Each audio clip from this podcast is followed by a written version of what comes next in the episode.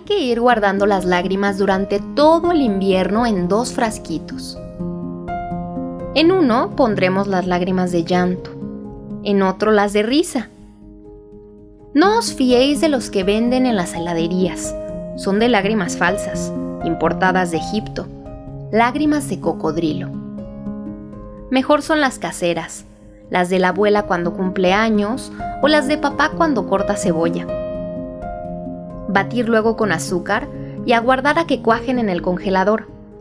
El helado de lágrimas de risa sabe a sombrilla mandarina y el de lágrimas de llanto a flor de penumbra.